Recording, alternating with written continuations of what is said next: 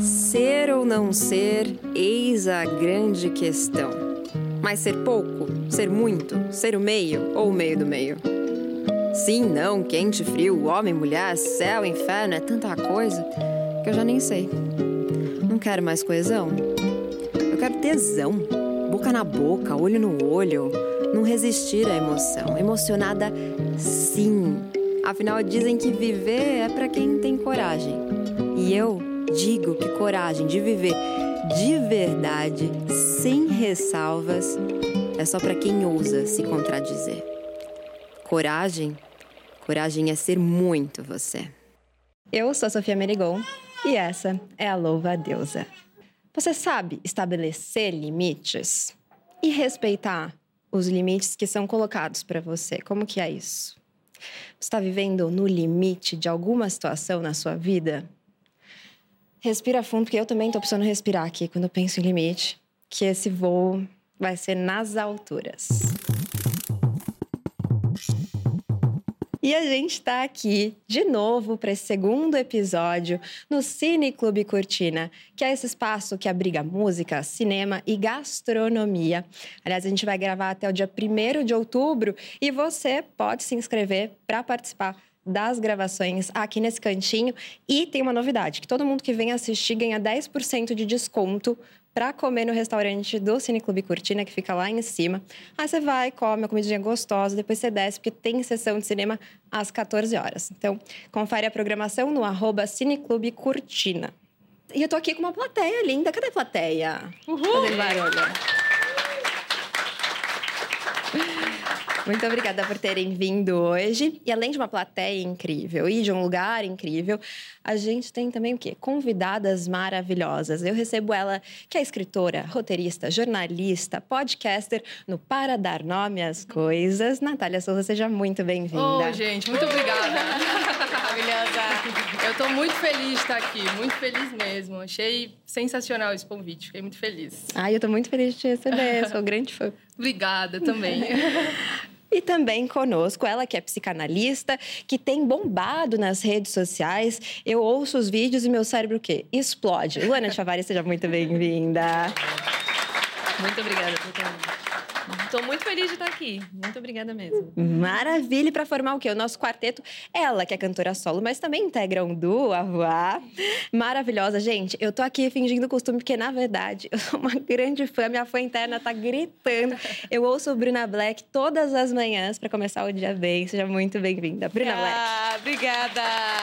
Maravilhosa. É uma honra estar aqui. O podcast está muito lindo. Ai, obrigada. Eu tô muito feliz de ter todo mundo aqui. E você pode participar desses bastidores, saber tudo o que está acontecendo, seguindo a gente no arroba podcast Louva a Deusa. E aproveita, deixa aí as suas cinco estrelinhas, porque isso faz com que esse papo chegue muito mais longe, que é o que a gente quer de fato. E agora eu vou convidar vocês para um quadro, porque eu quero saber um pouquinho mais.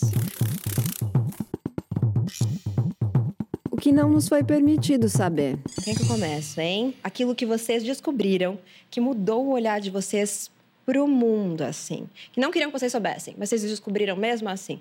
Luana. Eu descobri um conceito que é simples, mas que não é muito falado, pelo menos na minha vida, não, foi, não apareceu de uma forma muito é, direta, que é o conceito de aceitação. Eu acho que quando a gente tem aceitação, a gente consegue lidar bem com todos os aspectos da nossa vida. E lógico, é um tema e é um assunto, é um termo que a gente vai ter que desenvolver ao longo da nossa vida inteira, porque a nossa tendência é controlar as coisas, a nossa tendência é manter tudo aos nossos olhos e nem tudo a gente vai conseguir, quase nada, inclusive. É o nosso pensamento que é o que a gente consegue, geralmente a gente não quer. Geralmente a gente quer controlar mesmo o externo e as situações. E isso faz com que muita, muita coisa fique empacada fica impossibilitada de fluir. E eu acho que a vida é fluida, tem que ser fluida. Se está empacada é porque você não está deixando as coisas é, acontecerem. Isso foi um grande aprendizado que eu tive não em curso, não em é, livros. Eu tive com uma pessoa que eu amo muito e, e eu acredito que por isso que a gente tem que ter elo e vínculo com as pessoas, porque às vezes a gente vai precisar escutar as coisas de diversas formas diferentes, mas a mesma coisa, inclusive, mas às vezes da boca de alguém aquilo entra de uma forma que te transforma. Então, acho que essa é uma coisa que eu fiquei sabendo e foi incrível na minha vida, está sendo incrível na minha vida, porque eu também estou em construção. Ai, eu achei bom isso de aprender, hein? Uma coisa que eu acho que eu preciso também realmente ter essas conversas com você, para ver Sim, se tem mesmo. Tô nesse processo. Bruna, e aí? Uma das coisas que eu tenho pensado bastante, que tem mudado é, o rumo do meu caminho, é que depois da maternidade é, surgiram novos desafios, né? Além dos que eu tinha antes, tem o desafio de criar uma pessoa e com isso a energia ela vai se reduzindo para cada coisa. Então, foco é algo que eu tenho pensado, sabe? Uma direção para onde eu quero ir, é, de onde eu devo partir e qual a energia que eu devo depositar nisso, sabe? O que merece mais a minha atenção, qual é a minha prioridade. Então, o foco é uma das coisas que eu tenho pensado bastante. Nossa, é uma reflexão boa também. Vira até episódio, né? Maternidade, aliás, tem um milhão de temas que poderiam virar episódio e viram porque está inserido né, nesse ser, nessa sociedade. E você, Natália? Cara, acho que a primeira coisa que eu penso, que acho que é um aprendizado recente para mim, é sair da idealização e tem uma história muito breve, gente. Eu, eu, conto tudo com história, né? Vocês me perdoem por isso. Mas eu trabalhava numa emissora de televisão há uns três anos atrás e um dia uma minha colega de trabalho chegou falou: Nath, preciso te mostrar um desenho. Essa minha colega de trabalho tem, tem um filho, tinha cinco anos na época. Eu era apaixonada pelo filho dela, eu amo criança. E ela me mostrou o desenho que o filho dela tinha feito. Filho dela, bem magrinho, a professora na escola falou assim: Olha, vocês precisam desenhar vocês no papel. E ele desenhou ele muito fortão, com vários musculinhos, assim. E eu falei, cara, que coisa linda, né? Essa é a forma com que ele se enxerga, ele se enxerga forte. E eu fiquei com aquilo na cabeça, e aí, anos mais tarde, eu cheguei à conclusão que, que é, na infância isso é muito lindo, né? Quando a gente. É, se coloca de um jeito e se olha de um jeito diferente daquilo que a gente é, isso é um expressar. Mas na vida adulta eu percebi que às vezes eu fazia isso, né? Eu idealizava um lugar, então eu me colocava no papel de um jeito, e eu achava que eu só poderia fazer determinada coisa se eu fosse forte como eu desenhei, se eu fosse corajosa como eu desenhei, se eu fosse inteligente como eu desenhei. E como muitas vezes eu não me via daquele jeito, naquela idealização, eu travava. E o que, que eu percebi? Que era melhor eu sair do desenho e olhar no espelho e falar, cara, o que, que eu sou aqui? Talvez eu não seja tão corajosa como eu gostaria, talvez eu não seja tão rápida como eu gostaria, talvez eu não seja tão comunicativa ou tão extrovertiva como eu, extrovertida como eu gostaria, mas tem um monte de coisa que eu sou e eu posso ir do jeito que eu sou. Então fazer essa transição do papel, do desenho, da idealização, do se quando quando eu for ou naquele dia que eu conseguir, aí eu vou para a vida, isso foi uma virada de chave assim. E é o que me permite estar aqui hoje. Porque eu brinco com todo mundo, eu, eu falo e sou extrovertida, mas eu morro de medo de estar aqui. Eu tô super nervosa de estar aqui. Mas eu só consegui estar aqui porque eu rasguei o desenho. Porque no meu, no meu desenho eu era, nossa, eu ia chegar aqui dançando e tudo mais não sou eu, né? Eu tô aqui com o que eu dou conta de ser. E isso me, me libertou para eu ser o que eu realmente sou, assim. Que é e o que eu sou, né? Eu sou coragem e também medo, né? Eu sou insegurança e também ousadia. Eu sou tudo isso e é isso que me permite estar aqui. Por isso que eu gostei tanto do texto de abertura. Porque eu falei que lindo é isso, né?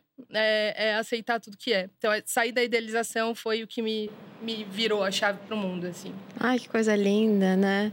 Eu acho que a gente, às vezes, precisa rasgar alguns limites também, né, para além dos desenhos. Acho que esse quadro que não nos foi permitido saber, ele fala muito desses limites que nos são impostos. Então a gente não pode ultrapassar para adquirir esse conhecimento, esse saber. Então colocam ali essa barreira.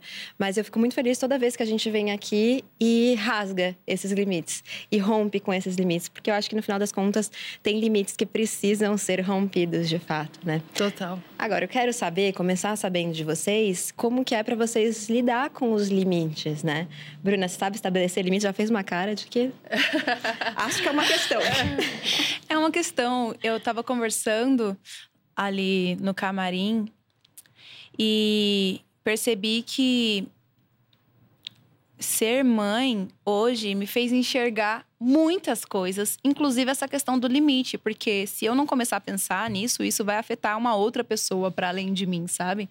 Então, além de vencer os meus medos e, enfim, trabalhar as minhas questões, é, por mim, eu preciso fazer isso por outra pessoa.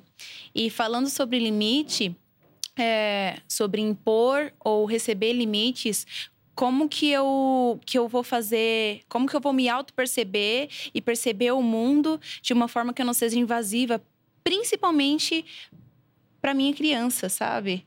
Porque se a gente parar para pensar, quando a gente é criança, o que mais é imposto para gente é limite, quando na verdade é, deveria ser totalmente o contrário. A gente devia ser muito livre para explorar, para derrubar coisa no chão e aprender a levantar e aprender a limpar e aprender a fazer, sabe?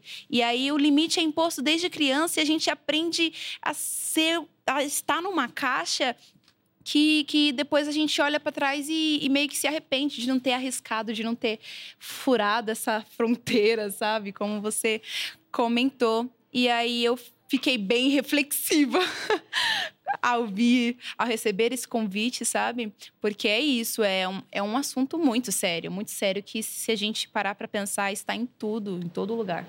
Mas está conseguindo já colocar esses limites? Estabelecer assim? Cara, principalmente sobre o lance da energia que eu te falei, é isso. Tipo, gata, é 8 horas da noite, sua filha vai precisar dormir. Então, 8 horas da noite você precisa estar em casa, você precisa estar num ambiente pelo menos é, silencioso, para não afetar a rotina dela. E ao mesmo tempo, ela também é, é, sua filha, então ela também tem que aprender a viver no seu mundo. E aí eu tô indo ali, indo pelas beiras, indo pelo meio e aprendendo muito, assim, de verdade. Mas é, é como você disse também, tem muito medo, muito medo de, ah, de errar de errar e de, e de enfim, afetar, assim, o externo, né? Porque além da gente, tem, tem pessoas que a gente ama ao redor e que faz todo sentido a gente repensar o nosso cotidiano. Sempre na minha vida eu escutei, tipo, ah, tem gente que tem personalidade forte mesmo e faz isso, falo. E hoje eu tô me deparando e falando, gente, não, tipo, vale a pena a gente se, se autoconhecer e saber dos nossos limites, saber qual, quais limites impor, qual, quais furar e, e, enfim, viver essa nova forma, sabe?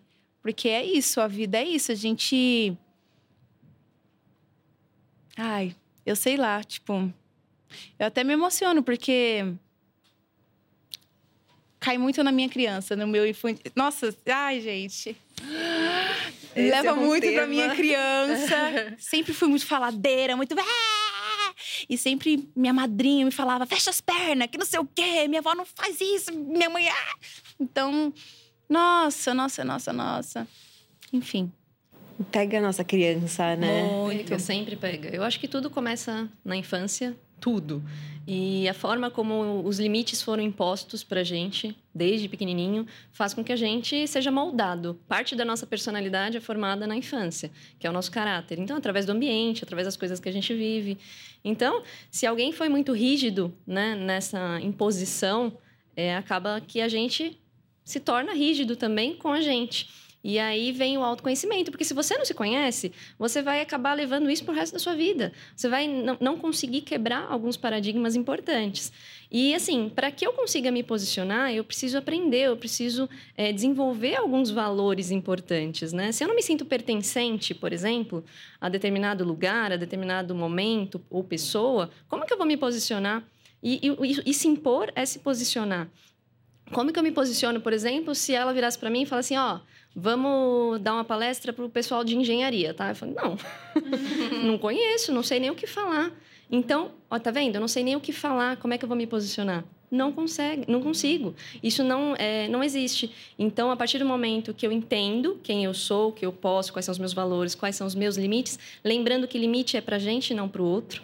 Ah, então, como assim? Eu, eu coloco o limite do que eu acredito que seja importante para mim. É algo que vai me desrespeitar, por exemplo, eu limito. Não é o outro. Ah, eu tô namorando com alguém, então, ó, você não pode fazer isso. Não, não é aí. Ah, é eu sinto dessa forma, para mim funciona desse jeito. Lembrando que os limites devem sim ser quebrados, às vezes, não todos, tá? Limites que envolvem a nossa.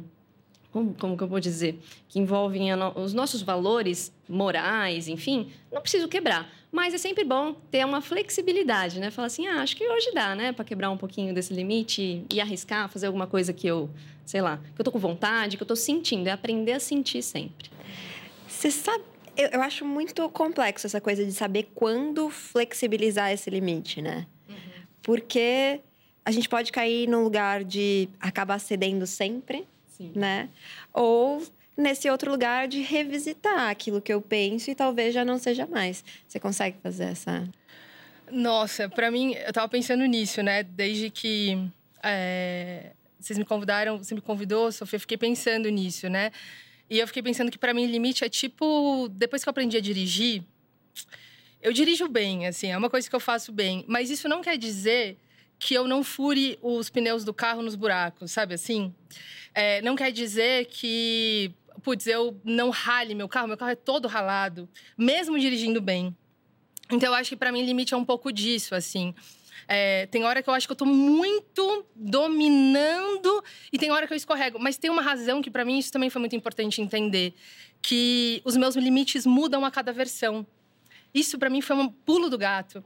Eu, ano passado eu estava muito uma pessoa muito do trabalho, assim, eu tinha mudado de trabalho, e eu estava sangue no olho, assim, eu queria fazer dar certo, eu queria, tava muito sangue no olho. Cheguei no final do ano quebrada, lombalgia, hérnia de disco, tava toda lascada, assim. E aí, cheguei no final do ano com muita dor, eu falei, cara, não, não tá dando isso, né? Não tá certo. E para mim foi muito importante olhar para trás e falar, por que, que eu não coloquei um limite no trabalho? Porque o trabalho nesse um ano era muito importante para mim. Só que uma outra coisa também que eu aprendi foi. É, às vezes é mais difícil para mim colocar limite. Você falou valor eu lembrei. Às vezes é mais difícil colocar limite para mim em coisas que têm a ver ou que dialogam com o meu valor. Explico. Trabalho é um valor para mim. Então eu sou uma pessoa que, se deixar, eu vou trabalhar 14 horas por dia. Foi o que aconteceu ano passado. E aí, o que, que me fez sair desse vórtex? Foi trucar o valor do trabalho com outro valor, que era o valor da saúde. Então, assim, era uma briga de titãs, assim. Se eu colocasse qualquer outra coisa que não fosse tão valiosa quanto o trabalho, eu ia continuar trabalhando 14 horas por dia. Eu só consegui colocar limite porque eu falei, cara, se eu continuar trabalhando 14 horas por dia, eu tô abrindo mão de um outro valor. Então, eu trouxe um pouquinho o valor do trabalho para trás e coloquei o valor da saúde na, na, frente, assim. Aí fui fazer pilates, fui me cuidar e tudo mais. Mas isso foi importante também. E entender que a cada versão minha, é, eu preciso estabelecer um limite porque eu também estou mudando. E por isso que eu gosto dessa metáfora também do, da, do dirigir. Porque é isso, eu aprendi a dirigir, mas às vezes eu estou andando no asfalto, de repente eu vou andar numa estrada e aí eu não conheço muito bem a estrada e eu vou precisar tomar cuidado nessa estrada. Então a gente, eu acho que tem que ficar atento, né?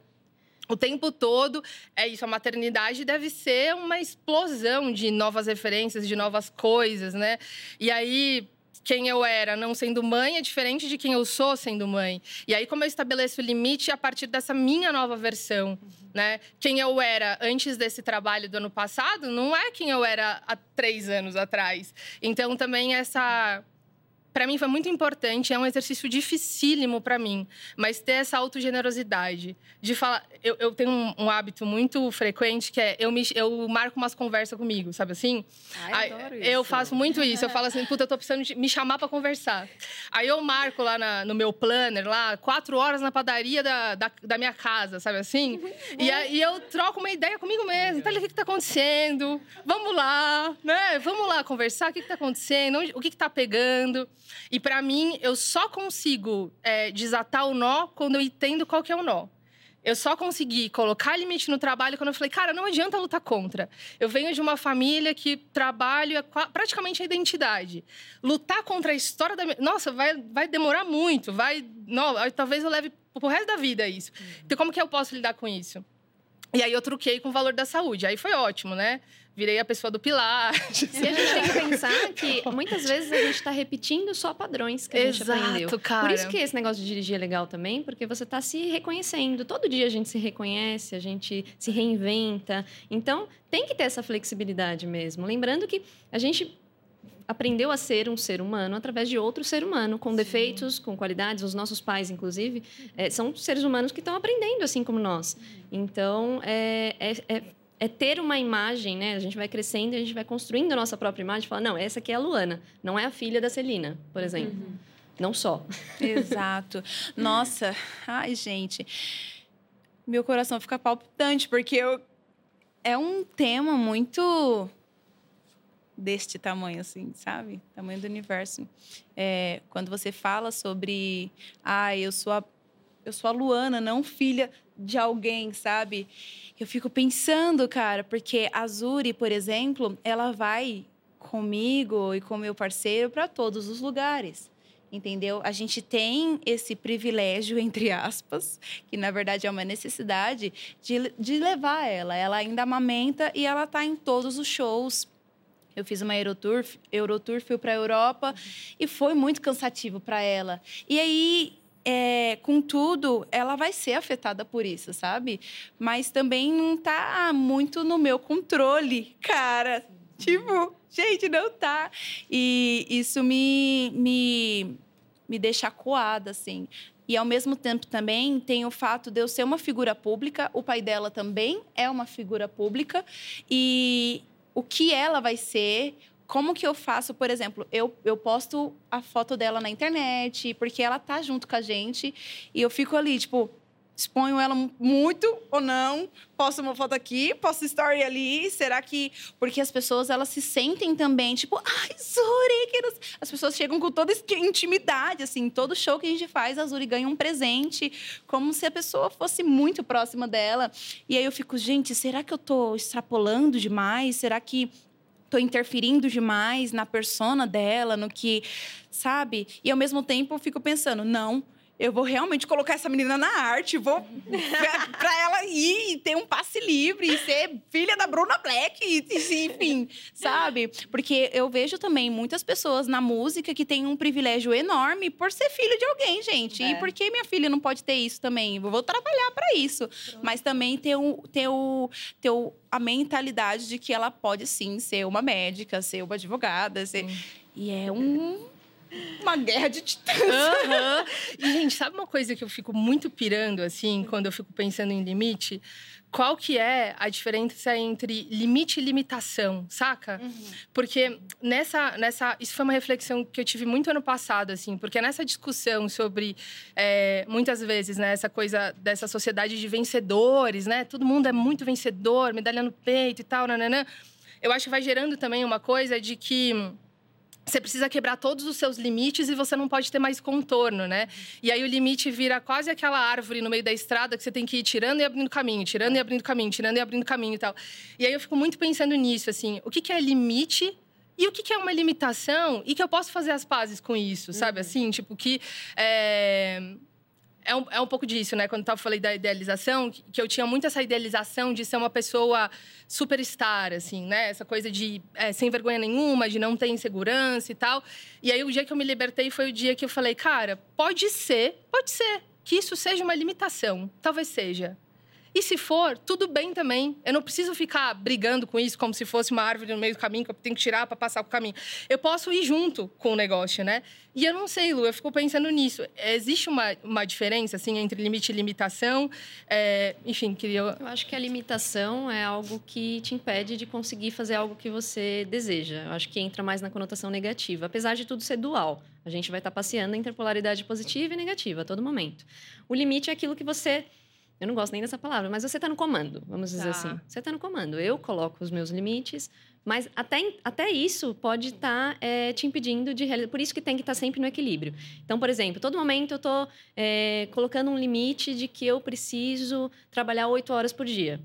É, mas isso pode estar tá me limitando, isso pode ser uma limitação. Eu poderia ou trabalhar muito mais ou muito menos, depende. Só que é, é aí que eu entro e falo: tudo é a forma como você está sentindo. Uhum.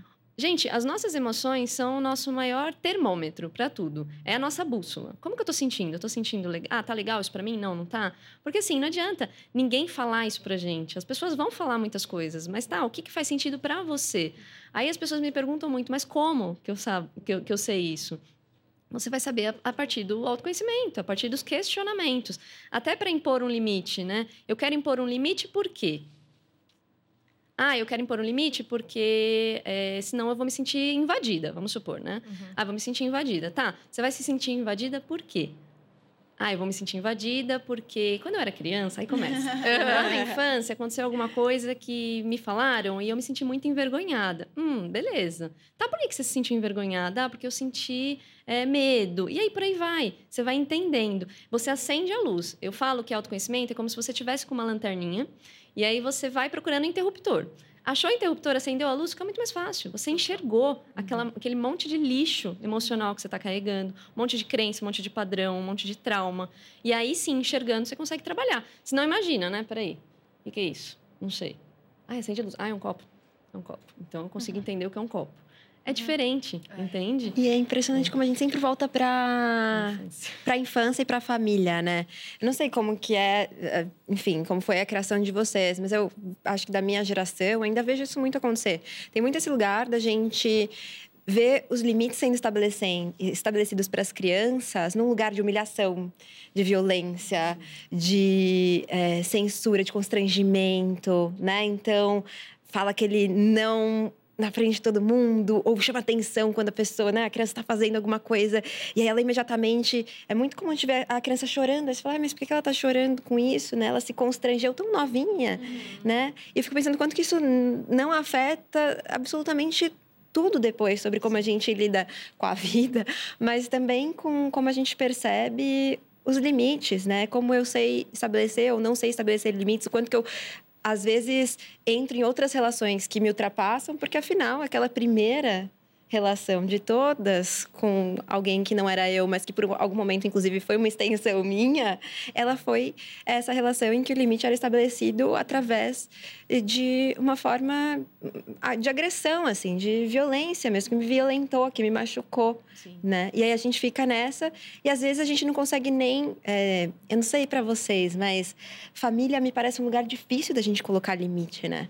É. Também. É estrutural, né? Por isso que tudo na infância chama muito a nossa atenção e às vezes, muitas vezes de forma negativa, porque os nossos pais também estão cheios de conteúdo. Ninguém olhava para saúde mental e emocional antigamente. Então, era, ah, eu aprendi com a minha mãe que é, tem que bater para ensinar. E aí vão repetindo, repetindo, repetindo, repetindo, até chegar na gente e falar: não, peraí, eu não quero bater. Uhum. Eu quero fazer diferente. Uhum. Então, é. E, e a família é. Nosso, no, nossos dois primeiros vínculos na infância e a gente, onde a gente está se estruturando, inclusive, por isso que isso fica tão profundo e dá vontade de chorar quando pensa na infância, muitas vezes, porque está lá dentro. Eu falo que todos os traumas que a gente vive na nossa vida adulta, eles colam por fora. É muito mais fácil de arrancar. Agora, na infância, colou por dentro. Muito mais difícil. Não é impossível, mas acabou moldando a gente de uma forma que faz com que a gente tenha muito mais dificuldade de se colocar. E a família e a escola são os nossos dois únicos vínculos. Uhum.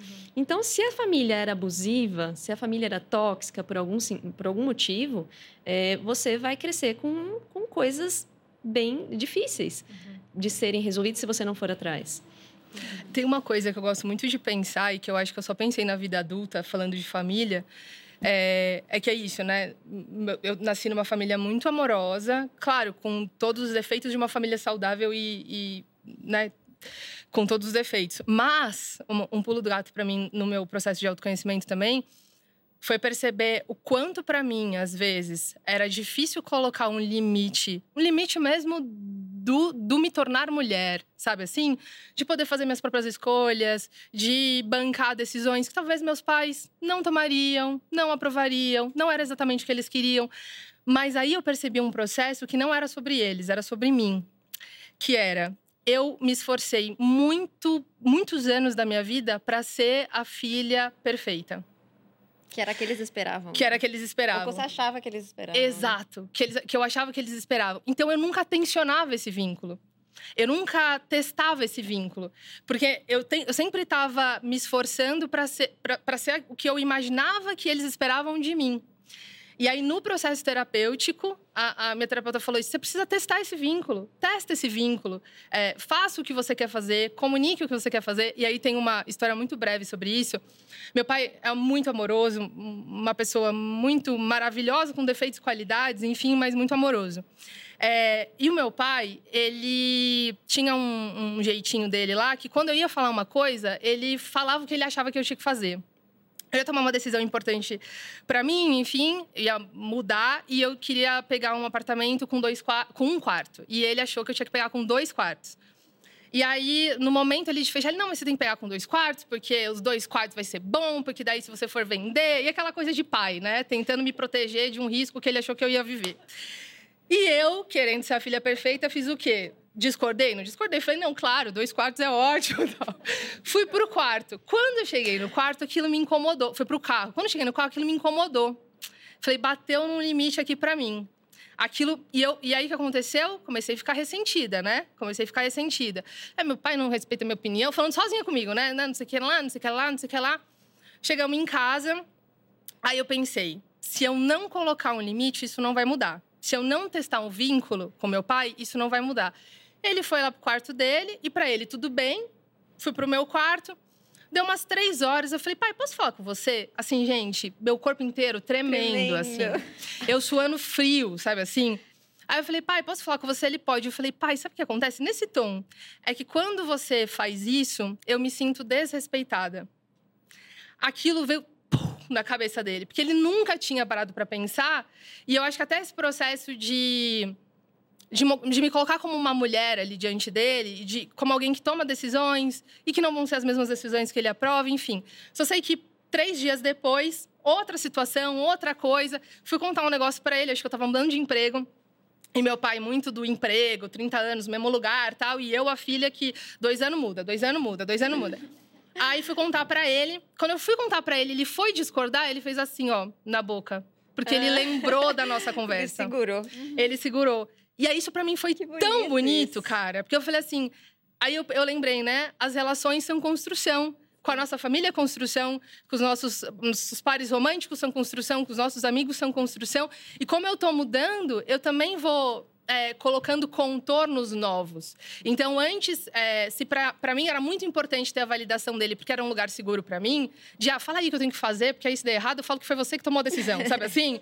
E aí, é, nesse lugar, não, né? Tipo, pai, cara, valorizo muito o que você disse, respeito muito sua decisão, mas agora é comigo. E se der errado, eu é seguro a bronca. Também. Sabe assim? Então, para mim, foi muito importante também me deslocar desse lugar de, da filha que quer muito ser perfeita, aprovada, validada, para que eu conseguisse colocar limite na, na minha família, assim. Eu lembrei de uma história também. Meu, eu tava olhando aqui, porque meu pai tá ali. Eu falei, nossa, hum. eu identifico. é igualzinho mesmo. muito bom. É muito parecido, assim. Ele tem muito esse hábito. Aí, outro dia Fui almoçar, tava sem comida em casa. Falei, ah, vamos almoçar na casa da mãe, né? Tem sempre uma comidinha gostosa. Aí minha mãe não tava, ele tava lá. Aí almoçamos os dois. A gente tem raramente essa oportunidade de almoçar juntos, só nós dois. E aí a gente sentou lá, isso aqui, daqui a pouco ele levanta, pega o telefone. Porque meu pai é esse cara que se aposentou, mas não se aposenta. Você uhum. fica sempre resolvendo o problema. E ele adora resolver problema na hora do almoço. Certo. É uma coisa, né? E aí ele pegou, ah, não sei o que, da árvore. Precisa cortar uma árvore aqui, não sei o quê. E aí precisa cortar a árvore da casa da minha filha. E não sei o que lá. Aí eu, ai, mas eu não queria cortar a minha árvore, não pedi para cortar a minha árvore. Uhum. É, que é minha árvore. É minha árvore. Se for decidir cortar a árvore, porque é uma árvore que está com risco mesmo de, enfim, acontecer alguma coisa perto da casa e tal, a gente já tinha conversado sobre a árvore. Mas eu não tinha pedido que ele tomasse uma providência com relação a isso, mas ele ia cortar uma outra árvore e estava ali na minha frente resolvendo a minha árvore. Aí eu fiquei incomodada na hora, eu estava com a Júlia no telefone. Eu, eu não acredito. Ele tá querendo cortar a minha árvore. E aí eu acho que eu fiquei com uma cara. Aí ele sentou na mesa, assim, né? E falou assim: Você queria cortar essa árvore, né? Ah, sim. Aí eu falei, não, não queria. Eu acho que eu vou pensar ainda, tô apegada a ela, não sei. Vou tentar todas as minhas possibilidades antes de cortar, porque para mim é difícil a ideia de cortar uma árvore, assim. Sim. preciso esgotar as outras alternativas, né? Aí ele, ah, tá, não, desculpa, achei que Achei que você tivesse me falado que queria. Desculpa, ele também percebeu. Que bonito. Só pela cara, assim, que, que eu não queria que ele tomasse essa medida. É muito louco você fazer um podcast falando de família com seus pais. É, né? eu achei hardcore. Eu achei. É uma grande terapia de família aqui. jogou valendo, jogou profissional. Não é? Mas eles que quiseram, gente, porque eu não chamo. É, eles estão aqui. Agora tem outras relações. Qual, qual é o tipo de relação para você é mais difícil de colocar limite, Bruna? Para mim, eu acho que, na verdade, a coisa mais difícil de colocar limite para mim é a forma com que eu coloco limite, porque eu sou, eu sou uma pessoa muito direta, gente. É sim ou não.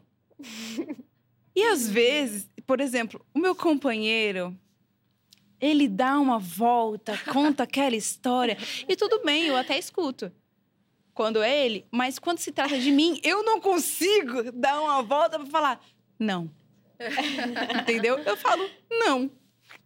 E aí tem essa forma que tudo bem, você pode falar não, mas não precisa ser um não. Entendeu? Pode ser então, acho que não. Ou na verdade não. Entendeu? A forma com que eu coloco o limite também tem que ser pensada, porque é, eu não quero que meu companheiro pense que, que ele é um agressor e que ele é uma pessoa má e que, entendeu? É só ali, a, a gente está vivendo todos os dias juntos e vão surgir coisas, porque a gente está muito na vida um do outro, uhum. entendeu? Então eu estou aprendendo com ele a forma com que eu falo. Eu, eu sei que eu não vou falar igual a ele, mas eu sei que a entonação, eu trabalho muito com a palavra, com o canto, com a com expressar através da boca, né? E isso tem me pegado bastante, assim, porque na minha casa, cara, é a gritaria. E isso tá muito dentro de mim, gente. Muito, muito mesmo, assim. E eu tô, assim, aprendendo a, a saber qual é o momento que eu devo falar, porque tudo bem, você você tem ali a abertura para falar, mas não é em qualquer momento. Se a gente está num momento muito de, de coisas à flor da pele, às vezes mais vale silenciar, pensar sobre. E assim, essa semana tem sido muito difícil. Que eu fico me corroendo, eu falo, mano. Se fosse há um mês atrás eu tinha soltado um grito aqui que ia estremecer essa sala. Mas eu vou sentar, eu vou analisar a situação, vou ver como que eu posso agir e como que eu posso me expressar de uma forma com que as coisas mudem. E não com que gere uma, um outro atrito, sabe? Porque se torna um outro problema, sabe? Então, eu tenho pensado bastante nessa questão também. Tipo, ao delimitar, como que eu devo fazer, gente? Como, como que eu. Hum, daquela sambadinha para cá, sambadinha para lá. E que, na verdade, é, é algo para se pensar, porque a finalidade, o foco é não quero mais viver isso, entendeu? Não quero, eu quero quebrar, quebrar esse ciclo, mas não, não vale só eu decidir, ponto, jogar para o mundo, vocês que se virem. Sim. É a forma com que eu acho o equilíbrio das coisas. É, e né? Luana, é, porque é, é, isso, eu também sinto muito isso, essa dificuldade de. É, porque às vezes eu fico pensando também, será que a gente precisa? Tem momentos em que esse limite precisa ser não só estabelecido, mas imposto. Uhum. E às vezes cabe uma resposta ríspida, às vezes cabe você é, colocar esse limite de uma maneira, né? Às vezes pode ser colocada com suavidade, que essa busca também tem uma dificuldade imensa de ser suave, assim. E, enfim, e eu também fico pensando, será que a gente sempre precisa sentar para ter essa conversa? Porque é muito legal quando a gente consegue. Mas será que o limite não pode ser estabelecido também com outras linguagens que não só essa, né, que a gente expressa verbalmente? Uhum. Sim. Boa. Eu acho que o verbal é o mais é, direto, né, que a gente pode usar. Mas é entender que as pessoas entendem o nosso, uh, nosso nosso jeito, nosso estilo, nosso, nossa maneira de, de falar e tal, através daquilo que a gente se apresenta desde o início. Uhum. O grande problema é que a gente está sempre criando uma imagem, uma máscara, e aí a pessoa se acostuma com aquilo, e na hora que você vai falar, aí você tem que sentar e falar. Tem que falar, olha, eu não tô gostando. Aí você é grosseira, você é birrenta. Uhum. Por quê? Porque você não foi você desde o início. Uhum. Então, é, a gente tem a mania de se moldar demais para coisas que não precisam. Não tô falando para ser mal educado, não é uhum. é isso. Mas é você ser você, quem você quer ser, em essência, e tá tudo certo, entendeu? Ah, não, quer, não, não, não, não tô com vontade. Uhum. Não, não, não gostaria que fosse dessa forma. A gente não fala isso. E na hora que a gente falou, já tá, ó. Por que, que a grosseria entra? Porque o negócio já tá corroendo há tanto uhum. tempo dentro de você, mas tanto tempo que na hora que sai, sai igual uma bomba. Uhum. Então, quanto mais a gente praticar, é, se colocar, se posicionar e, e, falar como a gente se sente, porque, é, mais uma vez, é como eu me sinto, né? Ah, você deveria ter feito isso. Não. Olha, eu não me senti bem com essa situação. É diferente. Uhum. Você tira o peso do negócio. Então, quanto mais a gente se expressar, quanto mais a gente ser quem a gente quer ser, vai ficar muito mais fácil. Não necessariamente eu preciso sentar a todo momento para ter uma DR com alguém. Peraí, senta aqui, não gostei disso. Porque fica insuportável, fica chato. Uhum. Mas a pessoa vai entendendo. Então, eu sei exatamente com quem eu posso com quem eu não posso. A gente sabe. Uhum. Entende? Então, é, é, é, saber também escutar. É saber é, não se defender a todo momento é, entender que uma conversa, né, de um posicionamento, porque tudo é posicionamento. Então, se a pessoa está impondo um limite dela, é porque tem alguma coisa por trás daquilo, uhum. que se refere a ela e não a você. Se você também está impondo seu limite, é porque tem alguma coisa dentro de você. E aí vocês vão vendo, dosando. Você dosa o que é seu, não o que é do outro. Nossa, Mas... tem uma coisa que aconteceu, você falando que eu lembrei. tem uma música que era que eu lancei, inclusive. Não é aquela que a gente dançou lá em cima. Já esqueci. Não, mas é uma música que ela estava sendo produzida. E aí eu componho, eu sou uma compositora. E, meu, mulheres estarem cantando, gente, é uma coisa recente, tá bom? Mulheres estarem cantando músicas autorais é uma coisa muito recente e é algo que eu defendo bastante. E aí, essa música estava sendo produzida e mudaram a melodia da música. Uma nota só, na verdade. Mas mudaram, não me, não me avisaram e ficou num, num, num, num clima assim, como se eu não fosse perceber que a nota da música mudou. Então, catou aqui no fundo do meu coração, como se eu não tivesse percepção musical, que é uma coisa que eu já estudei, que eu tenho plena percepção, principalmente um de uma coisa que eu compus, sabe? E, e daí foi um. Foi. Ela foi produzida enquanto eu estava grávida. E aí, perto do lançamento, eu falei, gente, eu, eu já tinha tido Azul e tudo mais, ia lançar. E aí eu falei, gente, essa nota aqui vai ter que mudar. Ai, que bom. Mas eu falei sobre o tempo, sobre como falar. Não é nem pela, por sentar e ter uma DR, mas se eu tivesse falado lá quando eu tava grávida, o bagulho ia ficar Você muito louco. isso dentro de você, né? Pra... Exato, para eu também não porque é o meu trabalho. Eu preciso saber que, tipo, eu sou muito emocionada mesmo, eu já aceitei isso, mas eu também preciso ser, ter a, minha razão e a minha concentração para que as pessoas entendem, entendam e realizem da forma com que eu tô idealizando, porque também ninguém tá dentro da minha cabeça, né? Sim. E aí eu falei, gente, essa nota vai ter que mudar. Ah, mas a música já tá mixada, masterizada. Falei, mas vocês mudaram? Não me avisaram e eu me senti ofendida. Ter falado isso para mim foi muito difícil. Muito difícil, porque, assim, gente, vocês não estão vendo que vocês estão me desrespeitando? Uhum. Eu preciso falar que vocês estão agindo como se eu não soubesse de música? Sabe? Uhum. E eu sendo uma pessoa mais nova, lidando com um ambiente que só tem homens, e aí muita coisa acumulada, e para eu não jogar essas coisas como palavras ao vento e eu pensei, tipo, é só falar sobre achada, a nota. né? Porque é... é quase como se você comprovasse aquilo que eles já estabeleceram Exato. que você vai ser. Exatamente. É. E também não é sobre apenas contrariar, tipo, mas sobre eu, o que eu quero? Que a música saia do jeito que eu compus, apenas entendeu? Eu não quero provar para você que eu sei de música, que eu sei isso, que eu... mas eu estou me, me sentindo desrespeitada e essa, essa nota vai ter que mudar.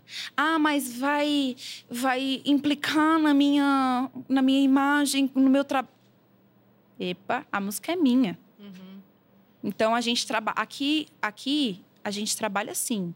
A melodia que eu compus segue com a melodia que eu compus. Ou então, se você está falando que essa nota não bate na harmonia, é simplesmente me comunicar, sabe? Não agir como se eu não soubesse, como se eu não fosse perceber a minha própria música, sabe? Nossa. Mas, enfim, foi mudado. Inclusive, terminou numa boa conversa. E aí, a música foi lançada da forma com que ela foi... Ela, ela nasceu. E aí, enfim, consegui resolver. Mas, cara... Que difícil! Muito. Que difícil que eu queria chegar e falar... Porra, mudou a melodia da minha música! Podia falar palavrão? Pode, pode. tu- Aqui pode tudo. Você tá louco? Tá maluco? Entendeu? Mas é isso também, porque eu sei que eu sou resquício de uma família que é muito explo- explosiva e eu sei também que eu quero mudar e eu quero ter a liberdade de ser explosiva e também de ser essa nova versão de mim agora. Uma versão que minha filha vai olhar e vai falar: hum. Tipo, minha mãe só grita, cara. Tá ligado? eu, não- eu quero que ela tenha outros exemplos, entendeu? Da, de mim, assim. E, e é isso. Mas sabe uma coisa que eu fiquei pensando, só para acrescentar? É, Eu acho que eu sou o oposto disso, né? A, a minha construção de comunicação, ela vem de uns seis anos para cá. Isso quer dizer que eu tinha muita dificuldade de verbalizar as coisas. E foi muito interessante perceber, olhando para trás, que quando eu comecei a colocar limite, quando eu comecei a dizer, não, dessa vez não, desse jeito não, olha, isso, isso que você tá fazendo, tá tá- eu tô me sentindo desrespeitada. Teve um período que eu tinha esse questionamento: será que eu fui grossa? Será que. é, eu lembro brevemente de uma reunião de pauta, sou jornalista, trabalhava numa emissora de televisão, toda semana tinha reunião de pauta.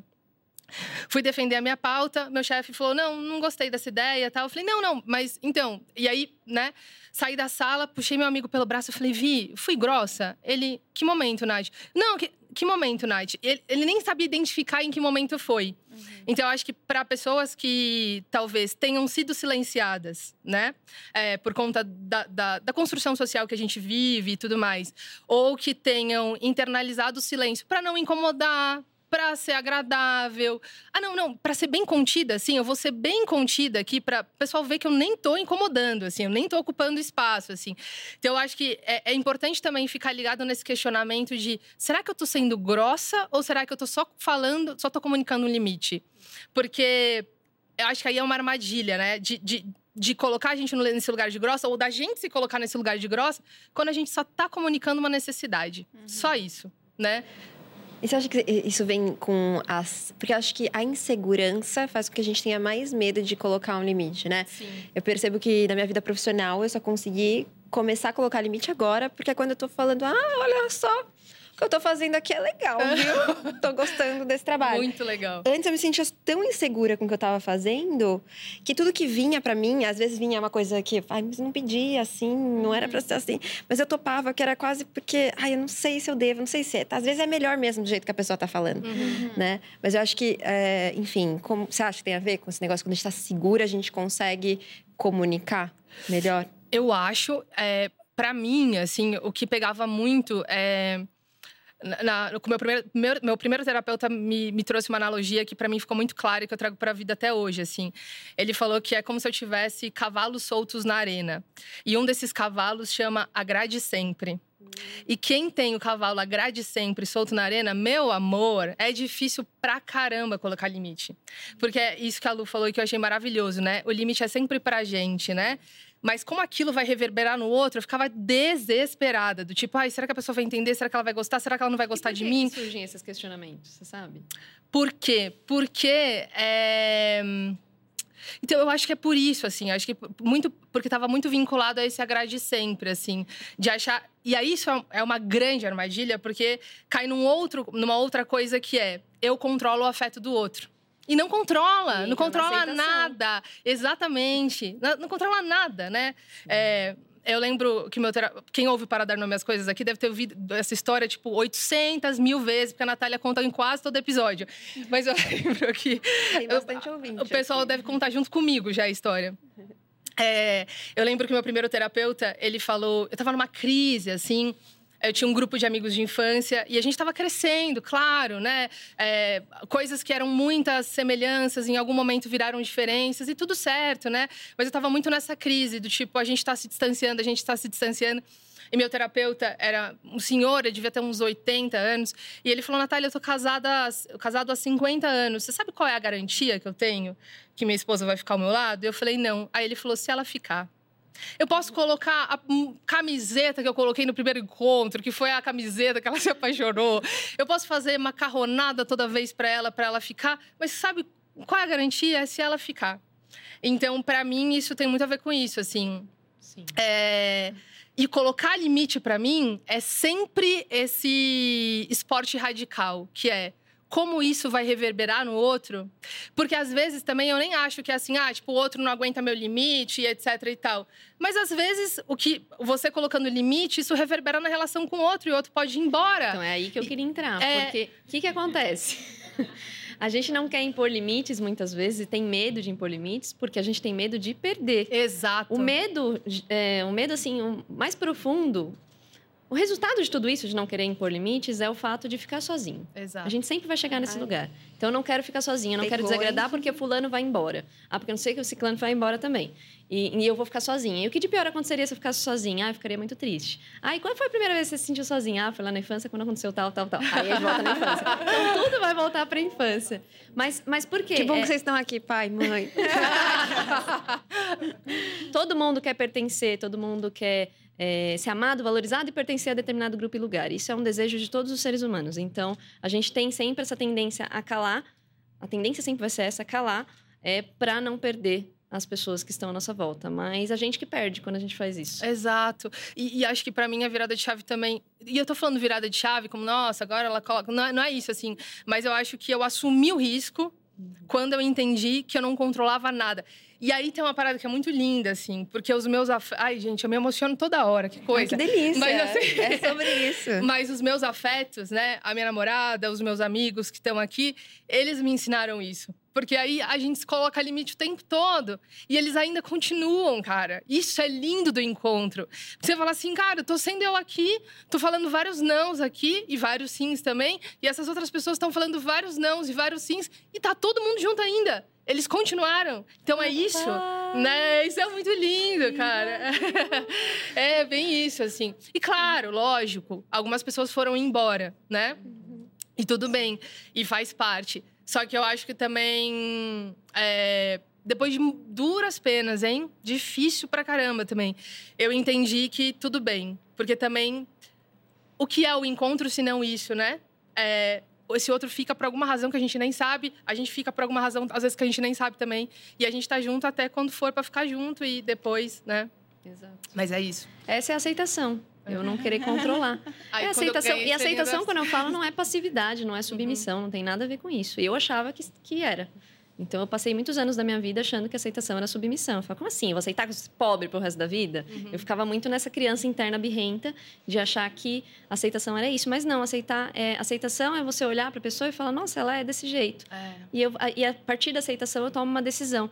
Quando eu estou remoendo muito uma situação, seja ela qual for, é, não, eu, não, eu não tive aceitação. Remoí, eu não tive aceitação. Estou remoendo, não tive aceitação. Ai, Sensacional. Gente. Eu tô aqui, vou ouvir esse episódio umas 400 vezes para ver se eu também trabalho isso aqui dentro de mim. Porque é tão bonito da forma que você trouxe, assim, que eu fiquei pensando desse outro lado. Quando a outra pessoa te coloca o limite, né? Que você trouxe dos seus amigos e das pessoas que você ama. Para mim é muito difícil ainda é, respeitar o limite da outra pessoa. É, é difícil às vezes perceber, mas às vezes é difícil, dói quando colocam um limite em mim. Eu fico, ai, doída. Sabe? ai. Eu acho super legal. Meu discurso é ótimo. Eu falo, gente, tem que estabelecer limites, a gente tem que respeitar os limites dos outros. Mas, no fundo, aqui, quando acontece comigo, tem um casal da minha família que eles não são muito de brincadeirinhas. Mas quando a gente se reúne em família, eles estão lá e às vezes começa uma brincadeira, uma dinâmica, aquelas dinâmicas familiares que a gente repete. E às vezes tem sempre um motivo para a gente estar tá ali fazendo aquilo, né? Mas, enfim, a gente se diverte e tal. Eles nunca querem participar e eles comunicam que não querem participar. E eu sempre achei eles grossos. Mas aí, pensando nesse episódio, essa semana, eu falei, gente, eu acho que não. Eu acho que eles só não querem participar, sabe? E eu percebo isso como uma ofensa a mim. Eu me sinto ofendida com o limite que está sendo estabelecido, sabe? E é muito louco isso, né, gente? E é muito doido também como às vezes a gente confunde limite com desamor, né? É? Cara, isso é muito maluco. Às vezes eu fico prestando atenção nisso, assim, quando eu vou pra esse lugar, sabe? Alguém me coloca um limite e fala, ah, tá vendo? Não me ama, né? Se me amasse e tal. Ai. Opa, Natália! Tá tudo bem em casa? E entra a frustração, né? Então o lance da frustração, de novo, tá ligado à infância. Então, basicamente, Quando eu era ficar um. Eu quero regredir pra infância pra refazer. Gente, vocês fiquem aqui que depois a gente vai ter uma sessão coletiva. Nossa, mas Por que, é que não isso. pode ser do meu jeito? Entendeu? Aham. É, entra muito nesse, nesse, nesse lugar. Por que não pode ser do meu jeito? Por que, que o fulano não quer? Mas é tão legal, mas é legal pra você e não pra ele. Uhum. e aí vem entra, ai, eu vou ter que aceitar. Aceitação de novo. Senão eu vou ficar remoendo fulano, o casal vai embora. Você vai ficar, nossa, que casal chato. É, Entendeu? é o que eu faço. Não vou fazer mais agora. Gente, a gente falou muitas verdades, assim, não sei se são verdades também, porque a verdade vai depender de quem tá falando, de quem tá ouvindo. Aliás, a gente não fala nenhuma verdade aqui, a gente abre espaço para essa reflexão. Mas agora eu vou convidar vocês para falar umas brabas, assim, jogar umas brabas. Então, joga pro universo. Antes delas me contarem aquela verdade difícil de ser engolida, sem precisar explicar, não precisa dar explicação nenhuma. Eu não vou fazer nenhuma pergunta, porque eu não posso. Esse é o jogo. Eu vou te contar que a gente tem uma novidade. A gente sempre fica com aquele gostinho, né, de quero mais, aquela vontade de continuar esse papo. E agora você pode. A gente tem agora um clube de assinaturas para as louva-deuses insetinhos que nos ouvem. Então, você pode escanear o QR Code aqui na sua tela ou clicar no link na descrição desse episódio para saber como assinar. A partir de R$19,90 você pode ter acesso a conteúdos exclusivos, encontros, brindes e muito mais. Agora, eu quero saber qual que é a braba. Cara, uma coisa que eu acabei aqui de tirar como conclusão para mim é que às vezes a mudança que você tá querendo do outro tem que partir de você. Tá, querida! Eu Acho que a gente. É, não posso comentar, mas é isso. Nossa, bateu. Lu, É, a vida é movimento, a vida é decisão. Então, ninguém vai te carregar no colo. Se você quiser mudar, você vai ter que se movimentar. Eu costumo dizer que o universo entra com o chão, você entra com o pé. E aí depois não adianta reclamar, caso as coisas não sejam diferentes. Então, saiba que você está no comando da sua vida. Ih, a gente tem que andar, né? É isso. Nath, qual que é a braba? Cara, eu acho que eu vou meio que na linha da lua, assim, é, que é uma coisa que acho que depois que eu entendi, é, para mim ficou mais fácil, assim, é que ninguém vai te salvar, cara. A parada é sua, a, a marimba é sua, você que tem que segurar, você que tem que arranjar jeitos de, de viver mais leve, de encontrar né, o seu caminho e fica mais fácil quando você olha para dentro, assim. Fica mais possível, assim, né? Fica mais possível, acho que essa é a palavra, assim. E é isso, e é entrar em contato com todas as suas sombras, com todas as suas luzes, saber que a gente é tudo isso e ir pra vida, né? Que ninguém vai salvar a gente. Ai, que delícia. Gente, valeu muito a pena pra mim estar aqui com vocês. Foi uma, uma honra. Eu tô dividindo o palco bom. aqui com gente que eu admiro muito, de verdade. Eu tava tão nervosa no começo, acho que muito por isso, porque acho que quando a gente tá com gente que a gente admira tanto, é, uma parte sua que é. Eu quero fazer bonito, sabe? Eu quero mostrar também quem eu sou. Eu quero que é, dar o meu melhor aqui. Acho que esse nervosismo faz parte disso. E vocês foram tão generosas, tão acolhedoras, foi tão gostoso, me senti tão bem. Quero muito que vocês voltem quando quiserem, vai ser um prazer para mim. Então, muito obrigada, Nath. Obrigada, Sofia. Foi muito bom. Foi- você é uma ótima mediadora, conduz brilhantemente, de um jeito muito sensível. E eu acho isso, eu piro muito nisso, né? Acho que por trabalhar isso, com, com isso também, é, você consegue tirar o melhor das pessoas. Isso é um dom. Então, queria te dizer isso, te agradecer pela oportunidade. Foi muito bom estar aqui. Obrigada pelo espaço, pela troca, pelo que você está conseguindo fazer aqui. É, não- a gente não tem controle de como vai bater nas pessoas, mas para mim foi transformador. Então, muito obrigada, Lu, a Bru, a equipe toda, louva a deusa. Muito obrigada, gente. Foi muito bom. Ai, aqui também foi muito transformador. obrigada. Quer deixar recadinhos? Pessoal, é... quem não ouve ainda o Para Dar Nome às Coisas, é um convite. O Para Dar Nome às Coisas é uma mesa de bar na web. É... Eu compartilho alguns processos lá, falo sobre fracasso, sobre medo de ser insuficiente. Sempre em primeira pessoa, nesse lugar bem horizontal mesmo é, esse jeitinho de contar algumas histórias e, e sempre compartilhar é, coisas que atravessam é isso. Se você, é um convite, eu, eu, sempre digo que a mesa de bar está aberta, você pode chegar a hora que você quiser, pode ir embora sempre que quiser. É, Vavá está aqui, Amanda está aqui também. Queria agradecer aqui os dois, porque eles estão comigo desde o início do projeto, né? É nosso, é a gente que fez. Então a gente faz com muito amor. Se vocês chegarem, vai ser muito bom. Ai, coisa linda. Bruna, muito obrigada. A minha fã ainda tá gritando aqui. Eu acho que depois de terminar eu vou, eu vou dar uma leve chorada, gente. Eu tô sustentando a personagem aqui. Obrigada, Bru. É muito Bru, que já veio íntima, gente. Bru, quase me chamou de Bru e tal.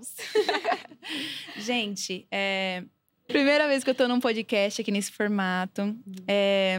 Eu aprendi muito hoje. É... Inclusive, te escutar, te escutar. E ter, você proporcionar esse espaço é muito enriquecedor, sabe? É, e às vezes é, a vida, quando a gente está precisando de algo e não está arrumando tempo para aquilo, às vezes a vida é muito calorosa e acolhedora e te coloca para escutar pessoas especiais e aprender. E hoje eu precisava ouvir e ouvir as coisas que realmente é, me abraçaram e eu absorvi. eu absorvi e, meu, ai, tô preparada para ir para Nova York. Ai, agora vai. Mas muito obrigada, viu? Muito obrigada. Tá lindo essa estrutura, as pessoas. Mulheres, gente, ver mulheres operando câmera, ouvir mulheres falando, uma mulher apresentadora. Ai, é sobre. Estou me sentindo 2023. Obrigada. Por favor. Eu tenho uma rede que se chama. O Instagram é Canta Bruna Black, tenho músicas autorais, tem também o Duo a Voar, se vocês quiserem escutar. É um duo com o cantor JP. E é isso. Maravilhosa, gente. Lu, muito obrigada. Eu realmente falei no começo, eu realmente ouço seus vídeos e fico aquela Sabe aquele dia que você fala, gente, você fica, tem que ficar alguns segundos em completo silêncio. Você fala, meu Deus. É um meme Muito da Nazaré. É, exatamente. Percebendo a vida toda. Sim. Nossa, eu tô muito feliz. Eu vou até abrir agora um, uma coisa interna minha, meu, meu período de vulnerabilidade agora aqui na frente, para dizer que eu cheguei aqui hoje e eu falei, nossa, gente, isso não é para mim.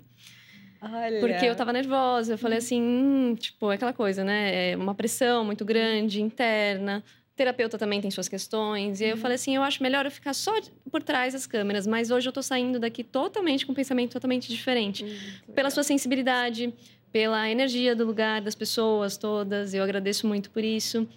Eu acho que realmente não tem certo e errado. Eu acho que são reflexões, são coisas profundas de seres humanos.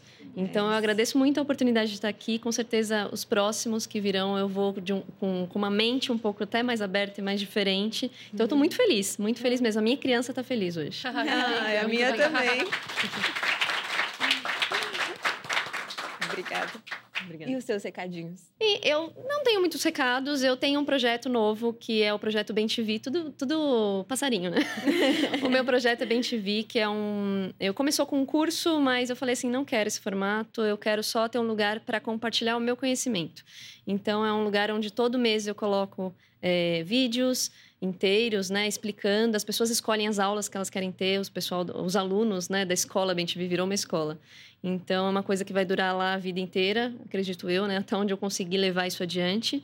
E todos os últimos domingos do mês também a gente tem reuniões nesse, nessa escola.